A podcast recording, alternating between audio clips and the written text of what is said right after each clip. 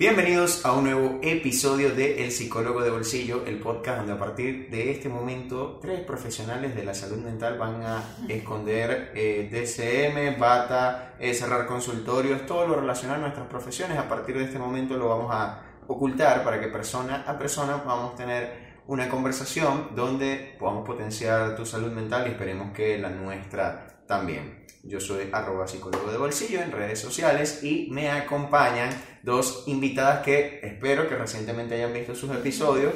Nuevamente Fabiola arroba la psicocuenta y arroba tu vida, tu mente, la psiquiatra Valentina Serpa. Bienvenidas. Gracias, Henry. ¿Cómo, ¿Cómo están? ¿Cómo se sienten? Bueno, emocionadas por eh, que vamos a tratar un tema muy bonito, que me encantó Total. cuando Fabiola pues, nos dio la idea. Total. Y bueno, eh, vamos a hablar de la esperanza. Vamos a iniciar así. Ajá, ¿cómo, cómo le, cómo le empezamos a, a dar la vuelta? Espera. La esperanza. Este, bueno, la verdad es que eh, conversando un poco de cómo surgió el tema, Ajá.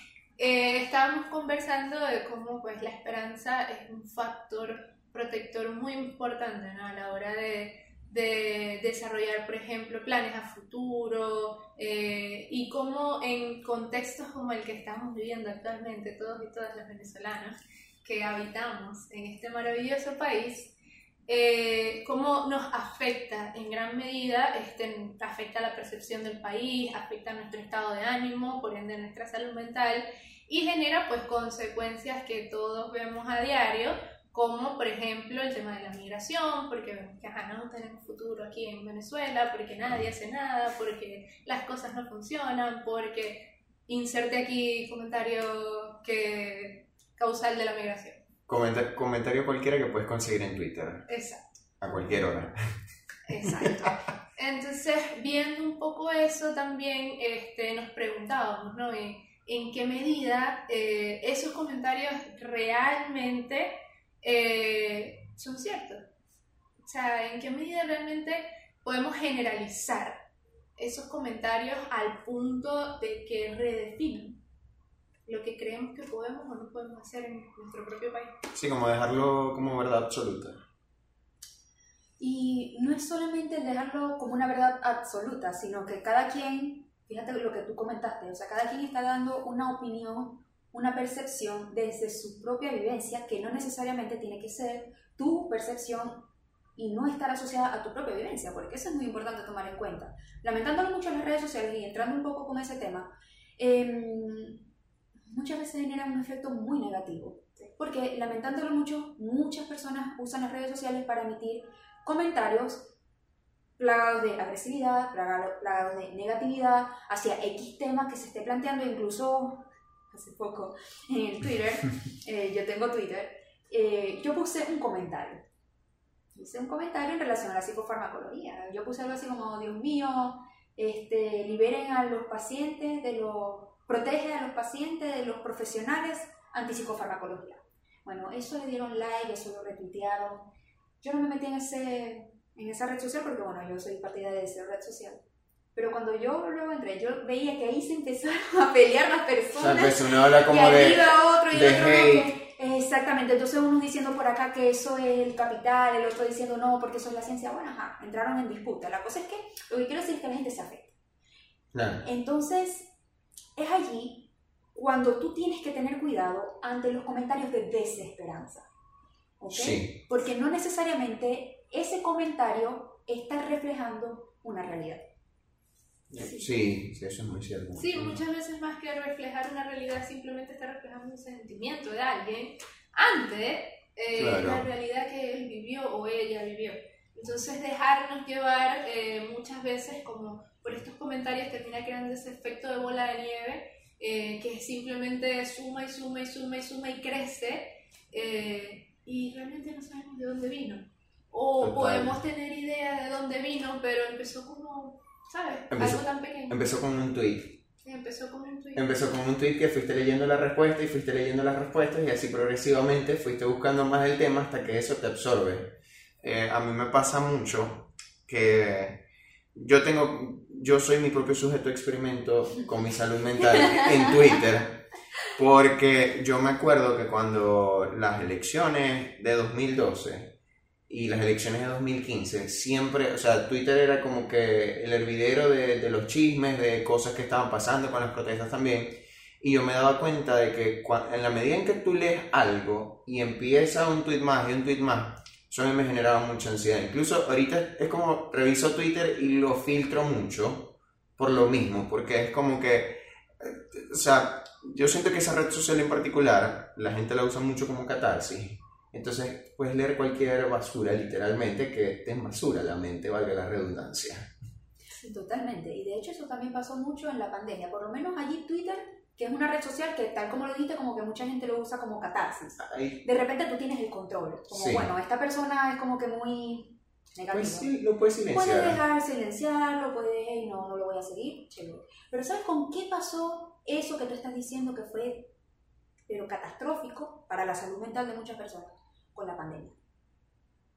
Sí. Esa lluvia de noticias, la lluvia de pesimismo, la lluvia de sobreinformación, de noticias negativas, de noticias, porque tú decir COVID era igual a muerte Claro, que no necesariamente era así, porque científico, o sea, en la evidencia salía que, que en realidad era un porcentaje muy pequeño de personas que fallecían, pero ese era el mensaje que tú estabas recibiendo y tú pensabas que ese mensaje era tu realidad. claro.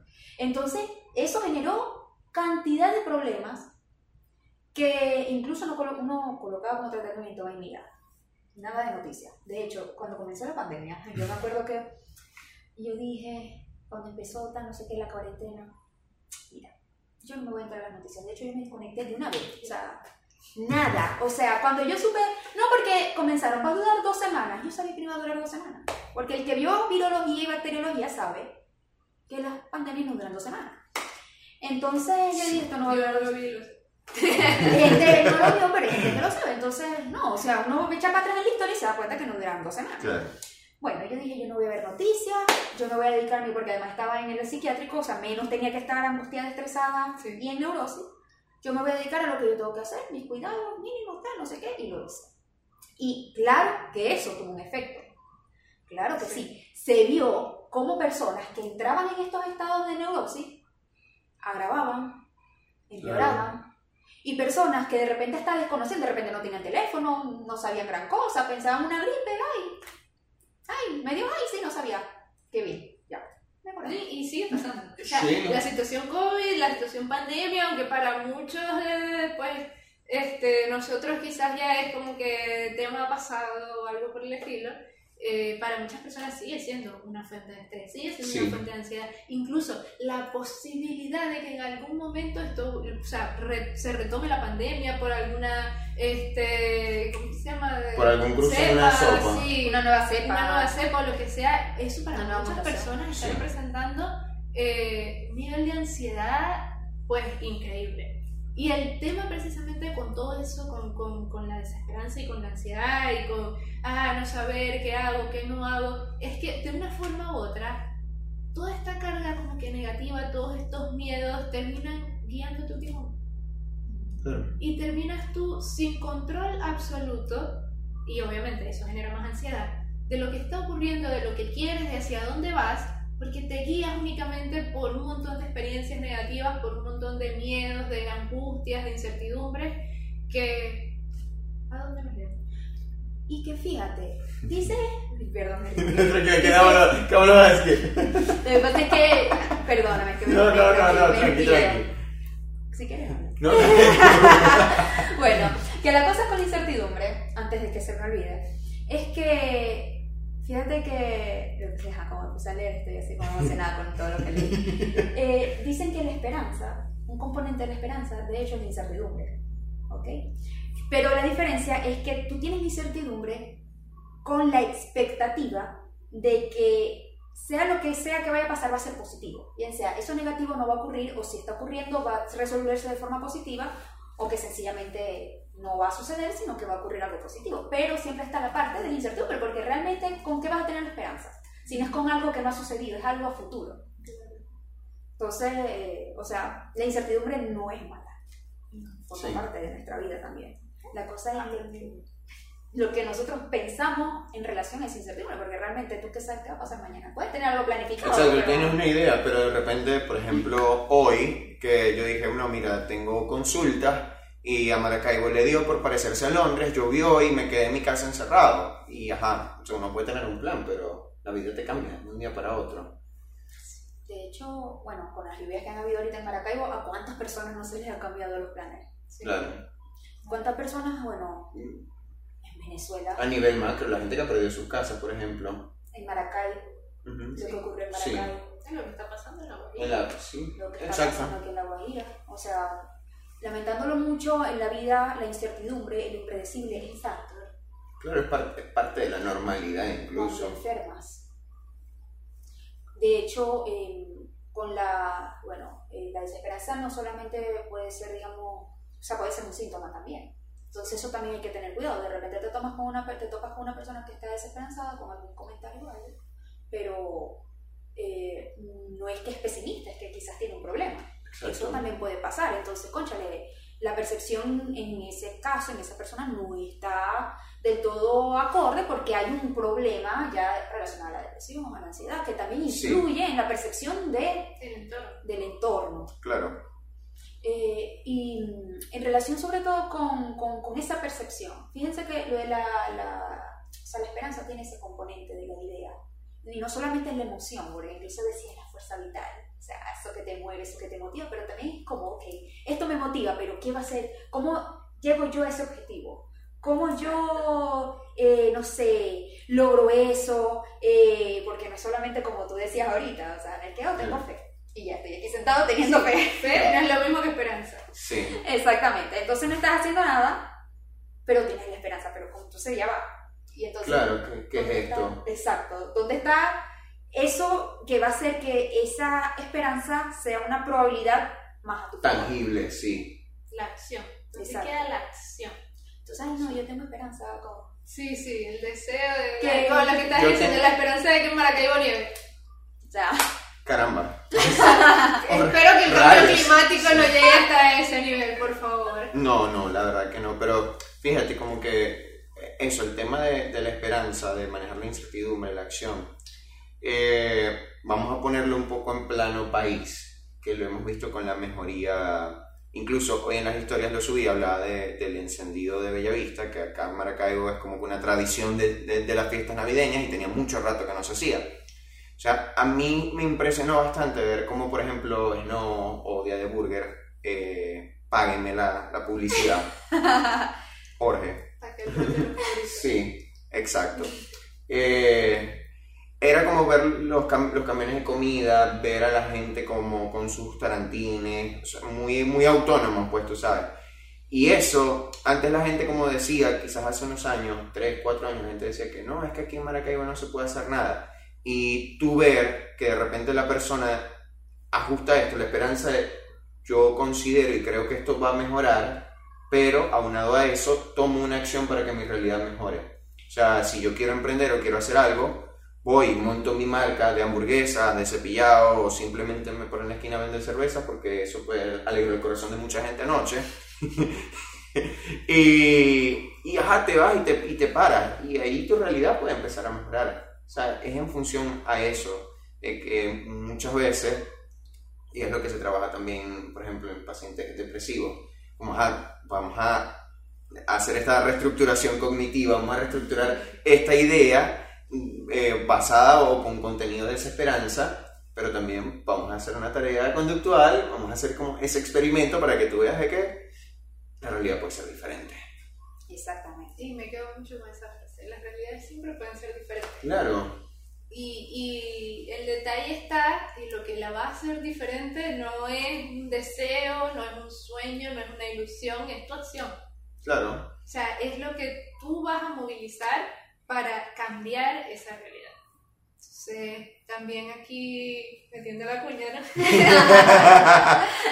Este, Sí. Eso era también parte de los temas que habíamos conversado. eh, el hecho de, de las acciones que se están haciendo para cambiar realidades, ¿no? para crear nuevas realidades. Eh, acá los tres tenemos experiencia trabajando con ONGs este, y con fundaciones Eh, y parte también de, de uno de, las, de esos motores de esperanza últimamente que hay eh, a nivel de sociedad civil eh, es, es, son esos grupos, son las ONG, son las fundaciones, que, a ver, pueden ser no gubernamentales, pueden ser de corte religioso, pueden ser de corte artístico, pueden ser de las que usted quiera, las que a usted le guste. Eh, donde se sienta más identificado. Ambiente, salud, salud mental, eh, feminismo, este, comunidad LGBT, comunidades indígenas. Hay una Hay para todo.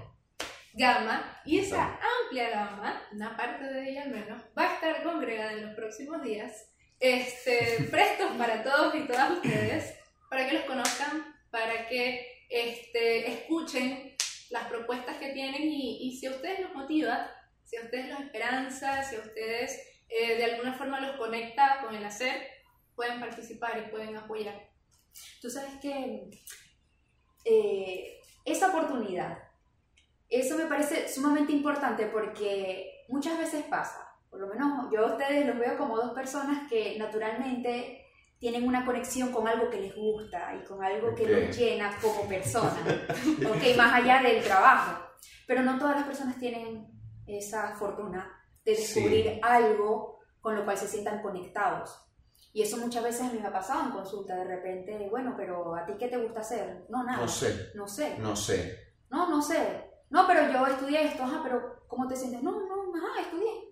Sí, estudié, no sé, para darle el título. ¿Te mamá. interesa algo? ¿Te interesa algo? O sea, si no es esta carrera, algo. No, no, no, es que no, no sé. No sé. Nada. Entonces la cosa es que si tú eres una persona que de repente no sabes, porque tu historia de vida, pues, no te ha permitido conseguir eso con lo cual tú te conectas, algo que tú puedes hacer es conocer, hacer algo diferente.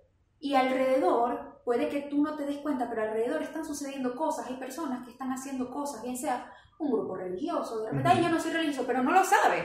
De repente Exacto. vas a ese grupo a ver qué es lo que dicen, qué es lo que hablan y descubres que te conectas con algo de ese grupo religioso. De repente te conectas con, con tu espiritualidad, que no tiene que por qué Claro. esperar mucho, que casi siempre la gente empieza a conectarse cuando tienen 60 años. Sí. O sea, no, ¿ok?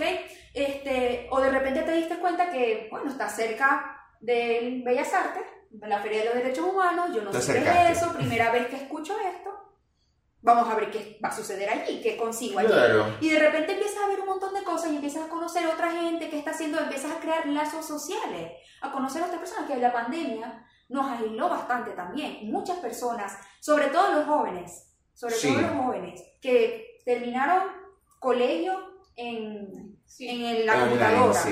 que no pudieron ni siquiera disfrutar sus últimos años con sus amigos. De repente pasan a la universidad, sus amigos muchos se fueron.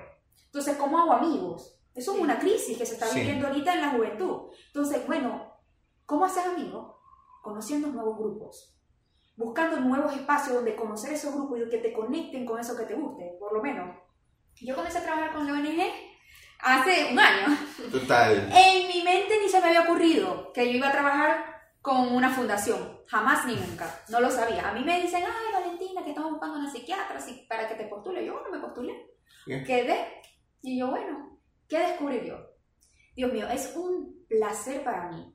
O sea, trabajar en un espacio donde yo siento que yo puedo dar una buena salud, un buen servicio de salud mental, sin que a mí me estén apurando porque tengo 100 esperando, porque entonces lo que importa es que yo tengo que escribir, porque entonces atender, porque entonces que si el bus se va, de- es decir, a veces lamentándolo mucho, pues ahorita el sistema público está muy colapsado en salud y uno tiene que adaptarse y a veces no puede dar una hora de servicio en salud mental y uno tiene que ser más práctico. Pero aquí en esta fundación es como, Dios mío, conocí un mundo que yo no sabía que lo iba a conocer y de repente me estoy dando cuenta que me gusta este mundo. Entonces, fíjate, o sea, la cosa es que tú te permitas también conocer esos espacios y que no asumas que no es que no me gusta. Yo entré para sumar puntos. O sea, yo entré en el mundo de las ONG para sumar puntos.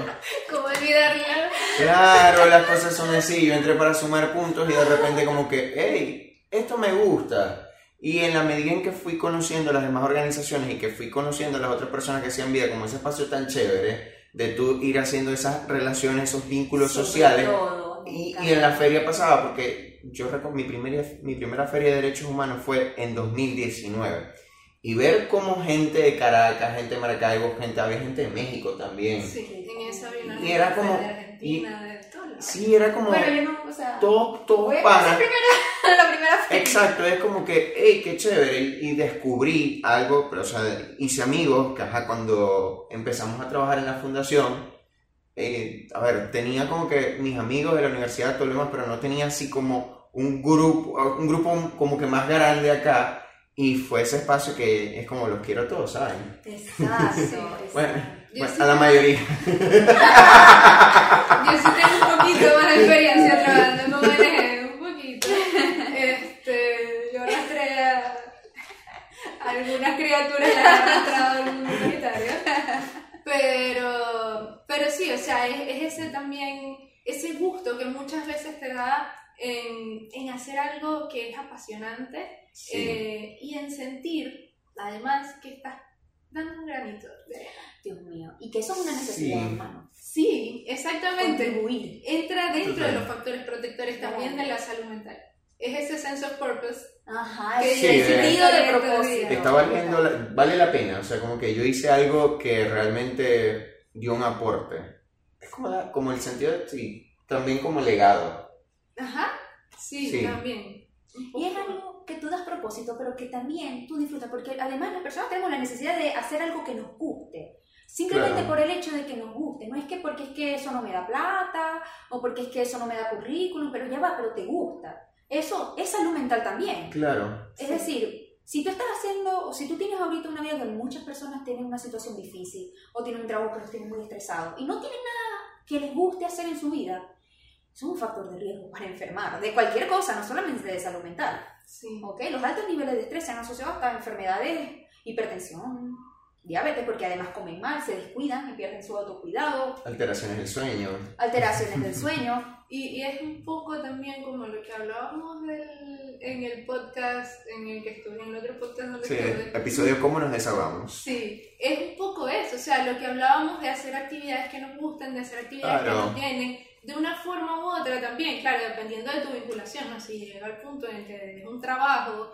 este, la situación pues a lo mejor sí genera un poquito de estrés, ¿no? Sí. Pero Pero, tienes disfrute. pero tienes el disfrute y tienes también posibilidades equipada. de, exacto, hay posibilidades de hacer voluntariados, de hacer cosas puntuales, cosas breves, que, que de una forma u otra eh, te llenan, porque no necesitas tener mucho tiempo, no Así necesitas tener mucho dinero, es como, como Art Attack, no necesitas, ¿cómo era? No necesitas Ser un ser un experto, artista, experto para un hacer artista un para dibujar, sí. No. No, no, no, no. No necesitas ser un Experto para ser un gran artista. Eso, ok, ok. Henry, ¿qué Algo pasa? así. Es que tengo Muy mucho... joven, es muy No, ya, yo, lo, yo, yo vi Art Attack. Yo, yo Muy vi- joven. Pero bueno, en fin. Son niños de ahora. Pero... Eso, o sea, eh, no necesitas grandes cosas, Claro. porque muchas veces, hey, con un contacto, con yo conozco a fulano, con en mi comunidad esto pudiese funcionar, miren, Claro. hey, está esta comunidad, o, hey, algo tan sencillo como un repost, como mencionar en unas historias, ya uno no sabe a quién le está llegando esta información que la necesita, uno no sabe a- con quién está conectando, a lo mejor esa organización que quizás la Sí. organización lo necesita y, y ayuda a construir y a, y a empoderar, ¿no? a fortalecer ese tejido social que se está moviendo, que sí existe acá en Maracaibo y que de una forma u otra está actuando como, como una red, como una red que sostiene este, muchas veces a muchas personas a través de los servicios que prestan. Sí. Exactamente. Y tú sabes que eh, hay un caso, una vez me comentó una, una amiga, que ella una vez atendió a un paciente, y él era un señor, era un señor, eh, eh, bueno, con la cultura propia pues del hombre, trabajador, tal, no sé qué, y de repente no se metía mucho con esto de, de los psicólogos y tal, y conectarse con esos sentimientos. Bueno, la cosa es que en el trabajo psicoterapéutico ella vio que como que no había avance y, y porque le había sugerido que hiciera algo, pero no lo hacía. Y digo, "Mira, si tú no haces esto, yo no voy a poder continuar tratándote. Bueno, la cosa era que él iba a ir a una sesión de biodanza. Imagínate un señor de esos que son así, Ok. una sesión de biodanza. Él fue a la primera sesión, no entendió nada. Bueno, los que eh, han hecho biodanza seguramente se imaginarán. Pero él aún así insistió, porque bueno, debe ser que no fue una primera experiencia buena, porque eso también pasa, puede que no tengas una primera buena experiencia, Sí. pero eso no, es- no es, no No es es absoluto, determinante, no es claro. determinante. Tú puedes volver a intentar a ver qué tal y seguir a ver si consigue. Bueno, resulta que va a la segunda y ocurrieron cosas que conectaron con su situación vital. Bueno, el Señor dice que él jamás se hubiese imaginado que él ahora estuviese yendo a sesiones de biodanza que le gustan, que descubrió que le gustan.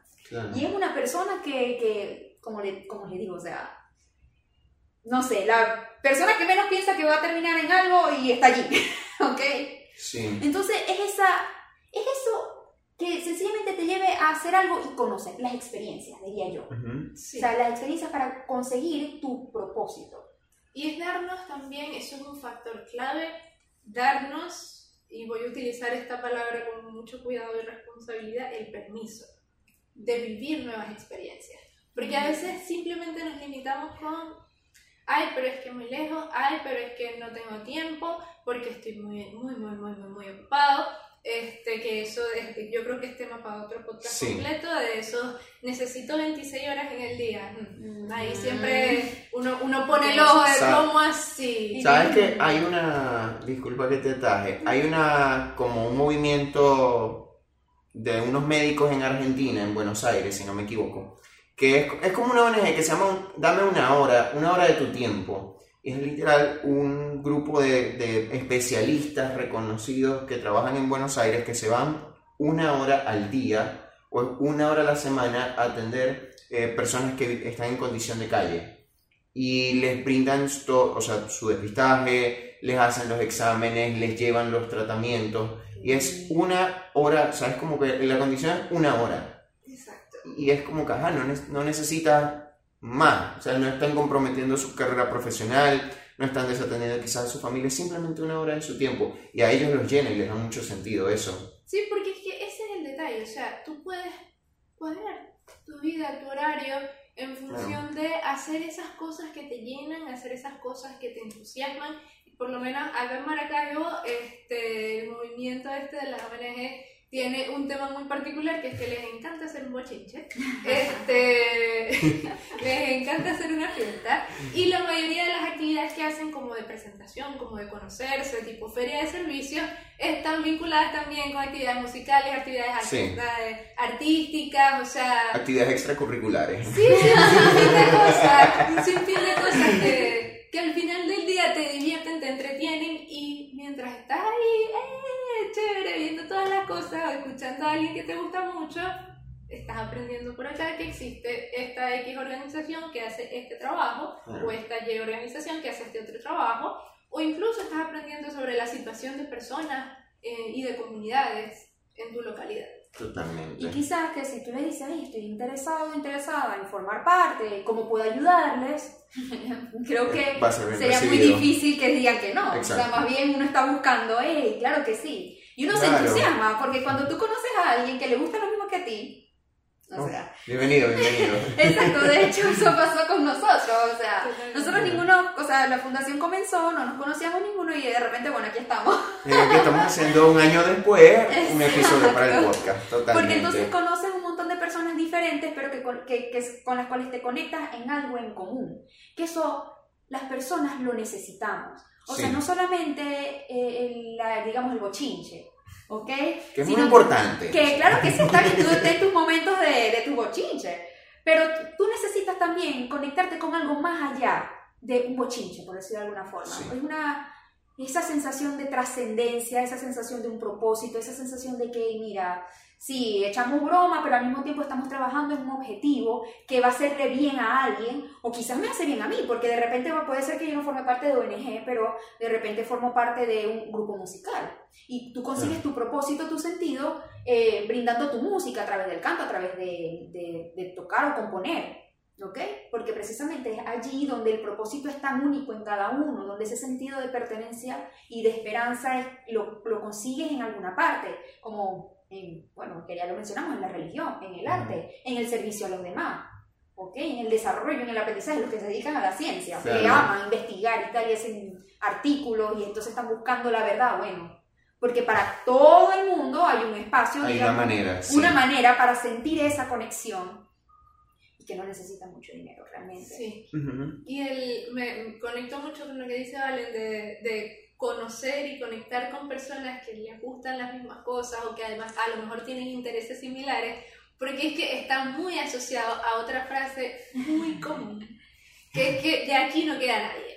Ya todo el mundo se fue. No, no, no, no. Entonces, obviamente, todos tenemos amigos y amigas que se han ido del país, familiares que se han ido del país. Claro que sí, el que diga que no, pues no sabe Afortunado o afortunado, sí. O no se No, quizás no vive en todavía. Venezuela. Ah, Este, Quizás no, es Venez- no vive en Venezuela. Pero, pero sí pasa mucho que cuando empiezas a, cono- a conectar con esa gente que hace cosas similares, que a lo mejor tiene intereses en común, te das cuenta que hay todo un mar de gente que no conoces. Sí, sí. Total. Y que Sí. hay mucha gente por conocer y gente que te puede dejar aprendizajes nuevos, gente a lo mejor a la que tú le vas a dejar aprendizajes nuevos y, y empiezas a construir también un poco ese sentido de la esperanza porque ya no te sientes solo. Total, totalmente, sí. Exactamente. Fíjate que hay, hay algo que me llama la atención, ¿no? Que te- tengo dos ideas y ahora, mm, cu- cuando dije fíjate, se me olvidaron las dos.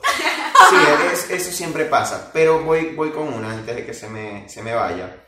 El tema de las actividades, de que muchas veces nosotros, eh, hay cosas en nuestra organización del tiempo o en nuestro día a día que podemos decir son actividades como, no sé si intrascendentes, pero son como esas actividades rellenas que nosotros tenemos ahí por defecto y decimos, no, no tengo tiempo, o es que no, mira, o sea, como que vamos inventando excusas, pero yo de repente hago como una revisión de, de mi día a día y digo, ajá, ¿qué, qué hago yo? ¿O qué estoy haciendo? No estoy haciendo nada, o de repente paso todo mi día consumiendo contenido cualquiera. Entonces es como también yo revisar ese ciclo en el que estoy, de decir, no, pero es que aquí no queda gente, no, pero es que aquí no hay nada que hacer, pero es como que ya va, no hay nada que hacer o yo no me estoy dando el permiso de vivir nuevas experiencias y estoy en el mismo círculo de actividades eh, mías que al fin y al cabo no están conectadas con nada trascendente. Entonces ahí es donde entra esa parte de yo er- evaluarme, que muchas veces, y momento de cuña publicitaria para nosotros tres, muchas veces a través de la terapia logramos darnos cuenta de eso, porque muchas veces pasa como que, no, pero sí, claro, yo estoy haciendo algo, pero viene un profesional, te sienta, te confronta y entiendes que no, de que realmente quizás la forma en que estás gestionando tu vida no está siendo la más acorde al bienestar que tú en tu ideal de vida pretendes tener. Entonces, es evaluar eso y ponerlo en la práctica, decir, verde, le voy a dar el tiempo de de repente salir, eh, en el caso de un deporte, de hacer bicicleta, aquí en Maracaibo hay grupos, hay ONG ciclistas que hacen rodadas miércoles, jueves, viernes, domingos a cualquier parte de Maracaibo y eso ha permitido, o sea, simplemente con una bicicleta, que muchas personas hagan actividad, realicen actividad física y puedan conocer a otras personas. Pero resulta que, ay, es que yo no tengo bicicleta, porque eso pasa también, ¿no? Yo no tengo bicicleta. Pero tú tienes a tu alrededor espacio. A tu alrededor Mm. tú puedes salir de tu casa y de repente en una hora donde te, te sientas seguro, donde te sientas que hay personas, tal, tú puedes caminar. Y así haces también actividad física. Por lo menos que muchas veces eso es un disco de, no, es que yo no tengo para un gimnasio, no tienes que ir a un gimnasio. No, es que yo no tengo bicicleta, no necesitas una bicicleta. A veces sencillamente es, camina, Trabaja con lo que camina, con lo que tú tengas. Yo, a mí, a mí me encanta, eh, aquí en, en Maracaibo hay lugarcitos donde hay como máquinas como de ejercicio Sí, sí. sencillas en las Sí. plazas. Y cuando yo he salido temprano, a veces no, que tengo que ir a X hospital, yo veo personas que yo me imagino que deben ser Claro. de ahí de la comunidad, que hacen ahí y se empiezan a mover. Bueno, en la- creo que era en la vereda, en la segunda etapa de la vereda habían unas, ¿no? creo que las, las quitaron o todavía están, no sé. No, es adentro de la segunda etapa de la vereda, que es, Sí. es ya casi llegando al muelle Pequibén, que hay, que hay una. ¿Sabes qué me encantaba a mí? Eh, sea, me encantó pues la, la iniciativa. Eh, cuando el apagón. La, la hora del planeta, Sí, la hora del planeta continua. que que valió por 10 años. Sí, que ¿cuántos días fueron eso? Demasiados días para no, No, tener bastante, Fueron como tres, cuatro, cuatro días, tres, tres, cuatro cuatro. días. demasiados días para no tenerlo. Este, pero una cosa muy curiosa y a mi parecer maravillosa que pasó en esos días del apagón fue que la gente se acordó de que había más gente a su alrededor. Totalmente. Y las personas, uno veía en la calle que salían y se congregaban y conversaban, entonces empezaron a armar que sí, grupos de jugar dominó, y por allá Total. las, las caimanas, por allá en la ¿Qué jugaron calle, ustedes? este, Ah. ¿Qué jugaron ustedes? dominó. En el apagón. Yo jugué No. Scrabble, yo jugué un montón de juegos de mesas que hay. Yo aprendí a jugar dominó. jugué stop, dominó y leí muchísimo. Y también, o sea, se, se dieron de verdad muchas dinámicas comunitarias excelentes donde la gente empezó a agruparse y lo maravilloso de esas situaciones es que, número uno, nos muestra dos cosas. Una cosa es la capacidad de resiliencia que tenemos como comunidad, ¿no? O sea, ante la adversidad estamos conscientes de que tener un otro eh, hace una diferencia Sí. significativa, ¿no? Y, y número dos, también demuestra este, ese, ese deseo y esa necesidad que tenemos los humanos de conectar, de, de entretejernos, Sí. de, de cambiar eh, nuestras realidades, de cambiar lo que no nos gusta.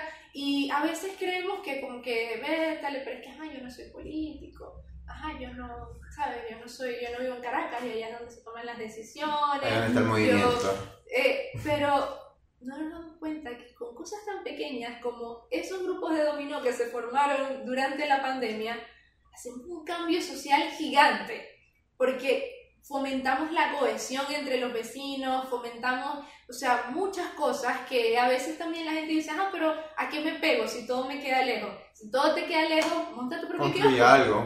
Haz tu propio grupo de jugar dominó. Exacto. O de algo que te Sí. guste. No, y de, y de ahí quería como que sumar una historia que fue, por ejemplo, con, a mí con psicólogo bolsillo me pasó este tema de confrontarte a ideas de que no, tú no puedes hacer esto porque no, de repente no tienes las herramientas adecuadas. O sea, como que la gente también tiene esta idea o se abraza la desesperanza por el hecho, la excusa.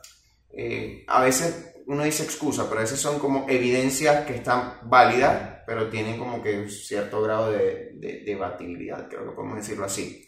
Por ejemplo, cuando empecé con psicólogo bolsillo, yo estaba en, mi casa fuera de Maracaibo, en casa de mi familia, y ahí, no había señal de, absolutamente nada. Tenía una línea Movilnet que tenía, a ver, para los que no son de Venezuela, hay tres operadoras en, en Venezuela. Movistar, eh, Digitel y Móvil, ajá, Movistar Digital y Movilnet. y Movilnet, exacto. Movilnet es estatal, o sea, es, es del gobierno.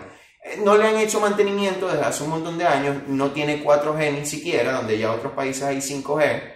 Y es como que solo en una zona rural, por ahí en una montaña, puedes conseguir buena señal.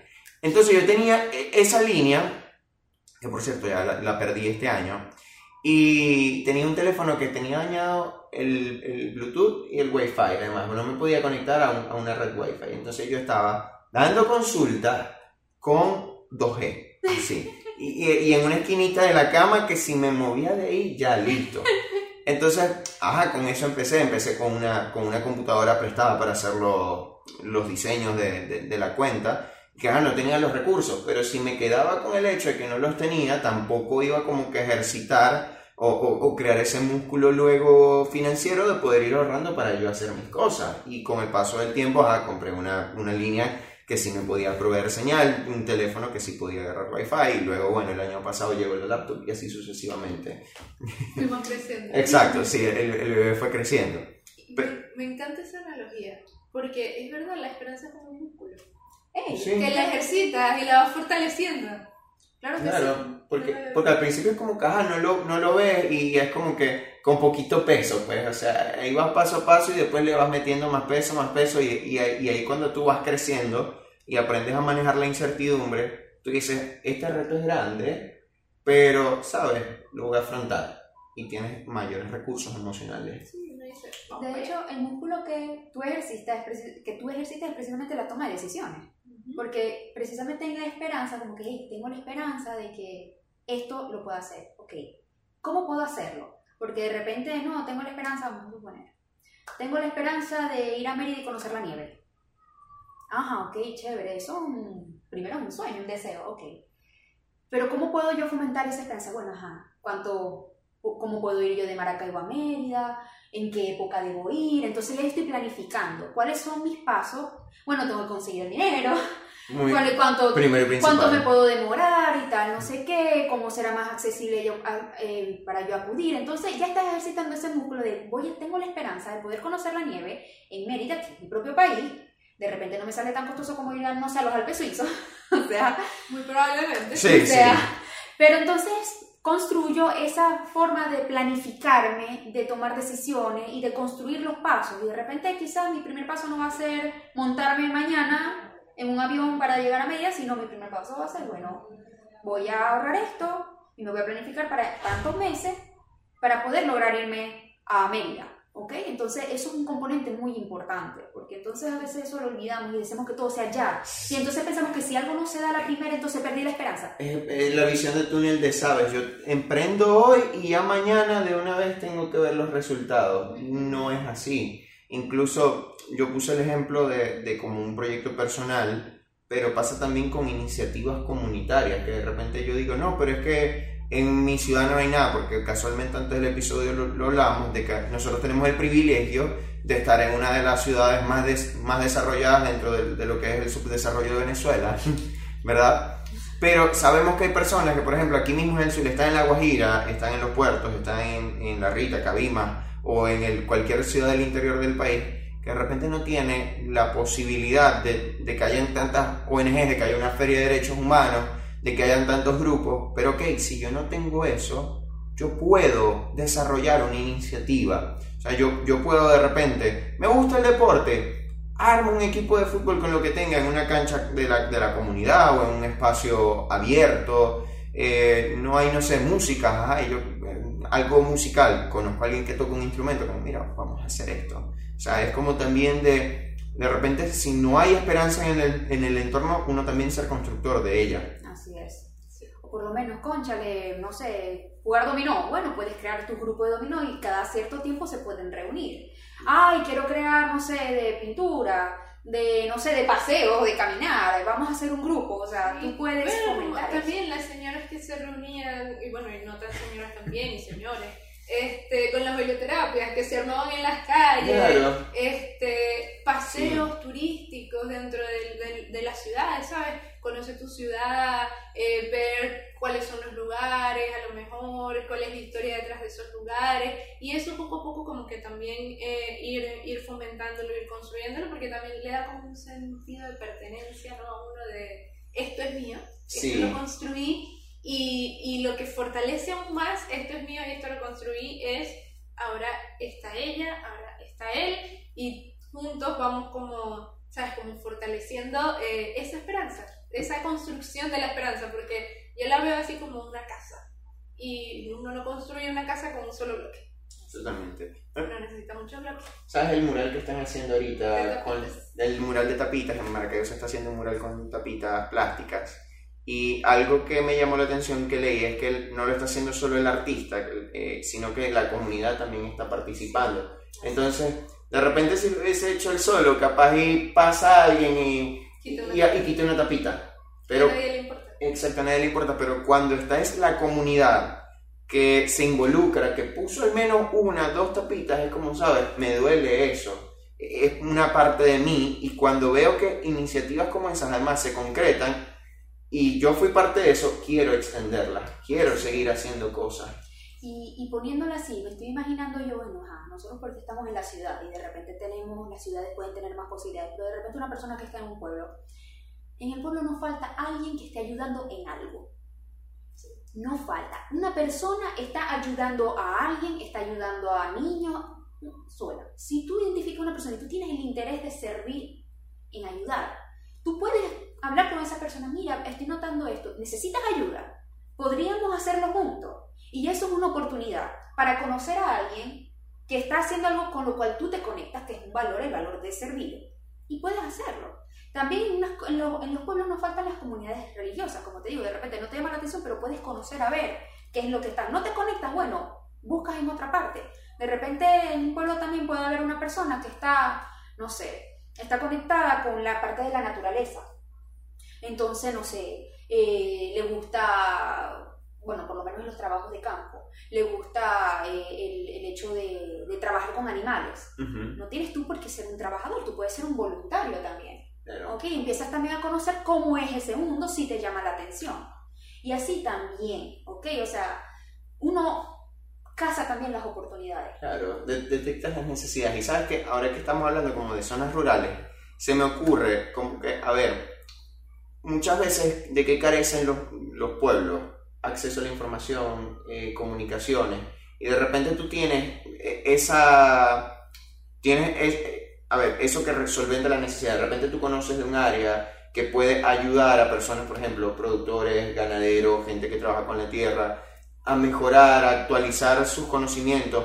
Eso también es una forma de, de sembrar esperanza, eso es una forma de, o fomentar el turismo en cierta zona. Porque, por ejemplo, aquí en Venezuela tenemos eso, que hay muchos pueblitos bonitos y, sitios que uno no conoce y, y no tienen, por ejemplo, una red social porque no saben. Y es una forma también de, de poder sembrar esperanza, que si de repente algo tan básico como un conocimiento de una red social, yo se lo puedo compartir a alguien para que de eso ah, tenga una oportunidad de trabajo y le pueda generar incluso empleo a otras personas, como que, Sí, ¿qué, qué diferencia? Ya es la puesta en acción de la esperanza, o sea, ya es esa esperanza trascendiendo y generando cambios significativos en la realidad. Y ese es Exacto. el fin último, ¿no? O sea, de una forma u otra que, que realmente eso que esperamos, eso que, que, que con- o sea, en lo que se construye nuestra esperanza genere un cambio real, lo podamos materializar y, y que bueno, o sea, y también poder vivir esa, esa, esa dicha, esa emoción que siente uno cuando uno dice, dale, tengo la esperanza de tal cosa, y se da. Y uno, ¡ah!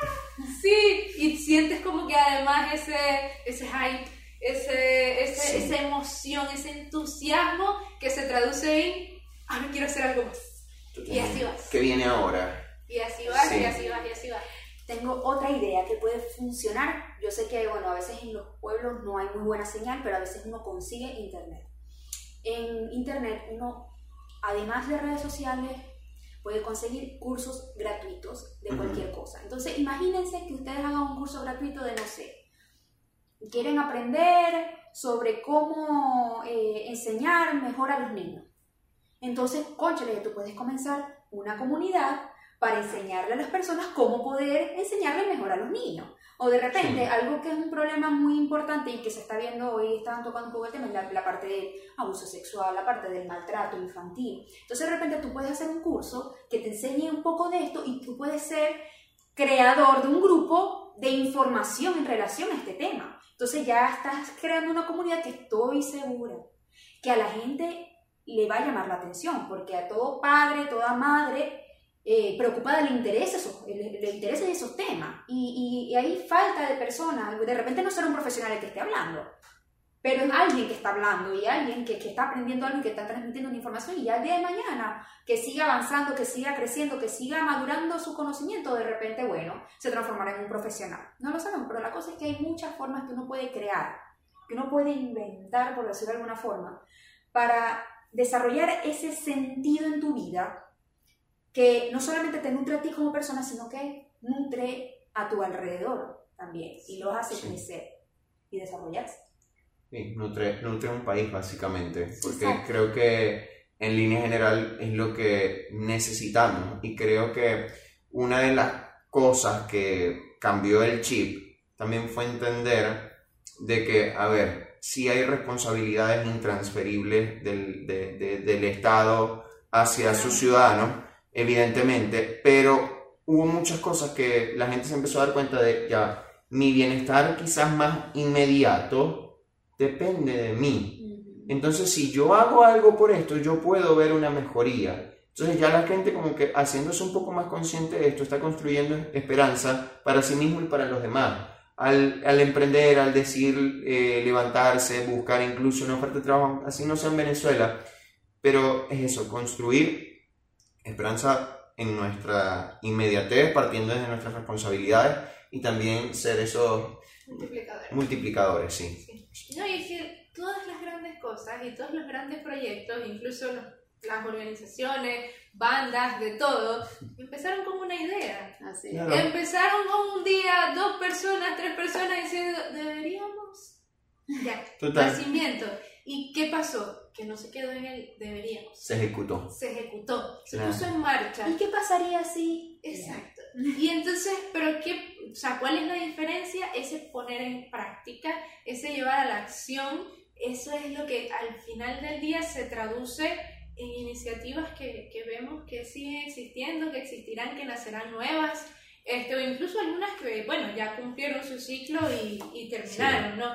Pero, pero conecto mucho con lo que decía Henry, porque si cada uno de nosotros se preocupara por hacer que su entorno de dos metros a la redonda fuese mejor, estaríamos en un país y en un mundo completamente distinto.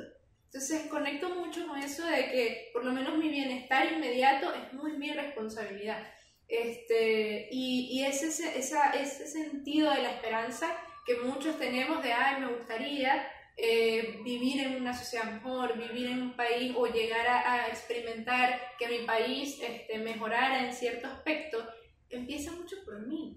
Y, y cómo yo me hago responsable de, de esta situación inmediata y cómo yo me hago responsable de que al menos, eh, eh, como, como quien dice, bajo mi, mi vigilancia, este, en mi turno, en mi, en mi guardia, eh, procurar que no se den situaciones, por ejemplo, de corrupción o, o violaciones directas este, en materia de derechos de algunas personas o malos tratos este, hacia las personas, situaciones de discriminación, todo ese tipo de cosas. O sea, si te gusta el ambiente, por lo menos vigilar que en tu entorno inmediato a lo mejor el tema del ambiente sea este, prioridad. Todas esas cosas, ¿no? O sea, si todos nos preocupamos, por lo menos de dos metros a la redonda, hacemos... Totalmente. Alguien lo llamaba, alguien lo llamaba egoísmo inteligente. Sí, porque no recuerdo dónde escuché eso, porque decía que hay un egoísta tonto que es el que se preocupa por sí mismo, pero el egoísta inteligente, al saber que está conectado con otras personas y quiere lo mejor para sí, busca el bienestar de las otras personas, porque al entender de que cuando los demás también crecen, yo crezco, mi, mi entorno, en este caso mi ciudad mi país, mejora. No había escuchado ese término. Yo tampoco, estamos aprendiendo aquí. Claro que sí. No, y, y, y lo otro también es que si no consigues eso que te conecta, no te preocupes. O sea, eso puede pasar. No todos consiguen Sí, eso con lo cual se conectan tan pequeños. Unos se tardan años incluso, pero la cosa es que no dejan de hacer y no dejan de buscar hasta conseguir, hey, en esto es donde yo quiero estar, hey, esto es lo que a mí me gusta, esto es lo que me conecta conmigo y con los demás. Sencillamente es ser proactivo en esa búsqueda, porque cada quien tiene su tiempo también. Claro. Y salir de la zona de confort. O sea, ese- Sí. eh, a eso me refería un poco con lo de permitirnos, no darnos el permiso de salir de la zona de confort, que es muy sabroso, que es lo que yo sé, que es lo que yo conozco, es lo que yo siempre he hecho, Sí. fino. Pero a veces toca salir un poquito para darnos cuenta que a lo mejor hay algo por ahí que no conocía Totalmente. y que resultó que me cambió la vida. Tal a veces es un amigo o una amiga. Mira, acompáñame. No sé, vamos a suponer. Hay personas que no son tan dadas a la aventura, digamos, eh, no sé, al aire libre. Y de repente tienes amigos que sí, ay, mira, pero anímate, ay, pero ay, pero anda, no sé qué. Dile que sí, tú no sabes. ¿Qué puedes descubrir? Ok, si nunca lo has hecho, si lo hiciste y tuviste una mala experiencia, de repente vas a tener una experiencia diferente, puedes descubrir algo nuevo. Claro. De hecho, el cerebro se desarrolla con nuevas experiencias. O sea, el cerebro necesita nuevas experiencias. Eso es, hasta estimul- es un estimulador cognitivo que puede prevenir incluso muchas situaciones de salud mental, ¿eh? como hacer ejercicio, Apro- aprovechando los cursos recientes. por ejemplo. claro que sí, el de estimulación cognitiva estuvo buenísimo. Sí. Pero claro que sí, las experiencias nuevas, aprender algo nuevo, lo que sea, algo manual, eso estimula tu cerebro, crea nuevas conexiones y el cuerpo lo necesita. ¿Ok? No es solamente una pastilla, no es solamente, sí, voy a terapia, ya listo, chao, y ya no vuelvo, o sea, nada más hago terapia en la hora que estoy con los psicólogos, ya después sigo en lo mismo. No, tienes que hacer No, cosas no, diferentes. No, no, no, no, no funciona. Como, como paciente se los digo, no funciona. Como paciente y como psicólogos les decimos, No funciona. la terapia es algo de todos los días y además de un mecanismo, no solo los profesionales. Es un entrenamiento, o sea, así como entrenamos el cuerpo y así como entrenamos también nuestra toma de decisiones para no gastar el dinero en cosas innecesarias, también entrenamos la mente. Exactamente. Sí. este, yo, estoy fallando en el de las cosas innecesarias. Se aprende en el camino. ¿no? Sí, sí. aprendiendo, pero Sí, haciendo la totalmente. tarea. Sí, pero bueno, creo que en resumen construimos esperanza a través de la acción, o sea, de, de primero replantearnos y, evaluar también qué ideas tengo. Y también, muy importante, preguntarme, ¿esta, ¿esta idea es mía? O sea, como que yo me estoy dando el permiso de cuestionarme una idea que de repente no es mía, sino es que es de alguien más y yo la estoy tomando como personal.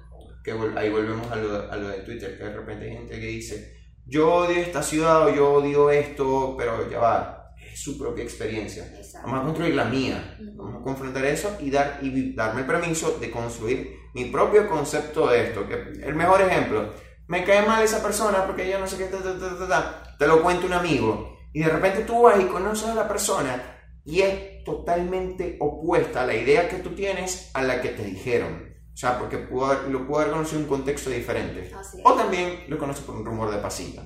Así tal cual es el tema de la esperanza. Y bueno, para terminar la cuña, ¿verdad? Pásenla bien. Por favor, Si ustedes están Claro. por ahí como que, ajá, pero esta gente está hablando de una feria de derechos humanos, ¿qué es eso? ¿Qué es eso? ¿Qué es eso? Bueno, eso es un evento que organiza una organización, una fundación, ¿puedo decir su nombre? No. Sí, sí, claro, aquí. sí, sí, Bueno, sí. organizado por la Comisión de Derechos Humanos del Estado Zulia, mi gente Ahí no arroba le vamos a cobrar. no tiene que pasarnos la factura. Exacto. Este, no le vamos a pasar nosotros la factura. Sí. Eh, va a ser realizada el 12 y 13 de noviembre, eso cae sábado y domingo, en el Centro Bellas Artes, este, de 2 a 8 de la noche. La entrada es completamente gratuita, ahí van a poder conocer organizaciones que están trabajando aquí, van a poder estar en paneles y en conferencias relacionadas a todo tipo de temáticas. Y vamos a estar nosotros. Obviamente van a ver este trío maravilloso de este, profesionales de la salud mental y además van a contar con presentaciones teatrales, presentaciones musicales, eh, muy probablemente presentaciones también de artes plásticas y más. Además van a tener ahí afuera a el negocio que no voy a decir porque no nos está pagando publicidad, Exacto. pero por si acaso quieren hacer ahí un after lo van a tener ahí mismito. Son domingo 2 y 13 Los, de los noviembre. los comercios Maracaibo se están perdiendo un, un espacio aquí, un- Claro un, que nicho, sí, sí. sí. totalmente. Pero bueno, llegarán, llegarán, llegarán. Sí, Fabiola, ¿y cómo se puede llegar allá? Bueno, usted puede llegar en su carro si tiene el maravilloso privilegio de un carro, o en su bici o en su motico. Pero si usted dice, yo no tengo nada de eso, en transporte público. Bueno, mi gente, usted agarra Ruta 6, que lo deja ahí a una cuadra, puede agarrar Bellavista, que lo deja a dos cuadras, puede agarrar el bus o el carrito del 18, que lo deja como a cuatro cuadras, y usted camina hasta el CBA. No se preocupe que esa zona Centro de Bellas Artes. segura. Territorio protegido. tal cual, tal cual, garantizado. Bueno, no, no, no puedo dar garantías porque no, No. no, no, no, No. no, no, no, no, podemos dar garantías. No. Somos responsables de nada, ok, un país de contingencia. Sí, país de sorpresa. Bueno, y última cuña publicitaria, obviamente, estamos juntos en esto y priorizamos también la terapia. Si deseas iniciar un proceso terapéutico, puedes hacerlo en el corazón de la ciudad con estos profesionales. Nosotros dos estamos en el Centro Comercial Santo Ángel y eh, Valen está en el Hospital Clínico de Maracaibo. Entonces puedes seguirnos, arroba tu vida, tu mente, arroba la psicocuenta y arroba psicólogo bolsillo y puedes conseguir toda la información requerida pa- para nuestro servicio. Eso, bueno. O sea, bueno, eh, vale, Fabi, gracias, ¿verdad? Excelente conversación. Denle like al video, suscríbanse, compártanlo en el grupo del condominio, pásenselo a esa persona cascarrabias que es como que, "Eh, aquí nada sirve. Pásenselo también y le, y le pasen nuestro flyer de, de servicio de, de Sí. atención individual. Sí, le dice, a lo mejor te sirve hablar con él. Exacto. Y, y luego nos lo vas a agradecer, te vas a acordar. Entonces, bueno, esto ha sido todo por este episodio de El Psicólogo de Bolsillo. Nos vemos en otro, pueden disfrutarlo en Spotify o YouTube. Chao.